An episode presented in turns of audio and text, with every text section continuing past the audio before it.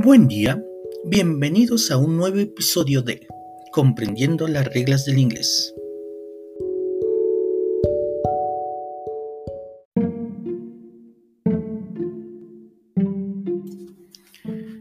Hace mucho tiempo, en un lugar llamado Gramatopia, existía un tiempo verbal. Era un tiempo muy raro porque no sabía su nombre y su función en ese extraño lugar y todas las tardes buscaba su identidad y su función en esa tierra. Él sabía que era un tiempo verbal y se sentaba todas las tardes a admirar y observar a los demás tiempos, convivir para saber si encajaba con alguno. Existía el tiempo verbal llamado futuro, que era desconocido e incierto.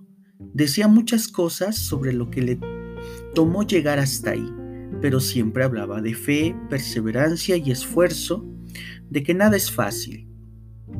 Nuestro tiempo verbal no sentía pertenecer a esa clase de tiempo. Él era más de vivir el momento.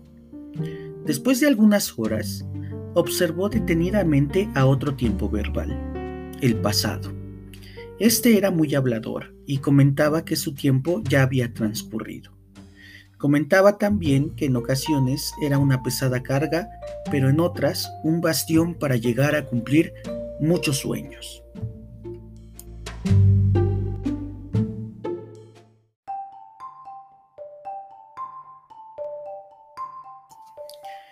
Definitivamente, nuestro tiempo verbal no era así, porque él expresa cosas que le gusta realizar y hacer cada día.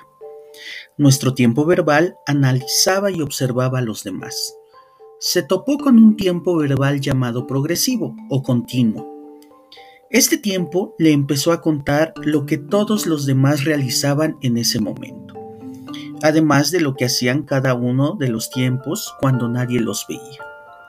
Nuestro tiempo verbal se sintió incómodo porque él sabía que no le gustaba hablar de lo que están haciendo los demás sino que le gusta hablar de acciones, estados, emociones y deseos permanentes, además de hechos generales.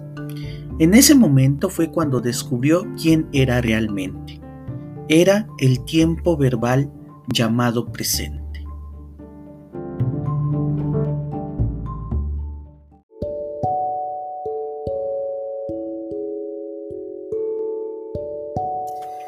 Esto ha sido todo en comprendiendo las reglas del inglés.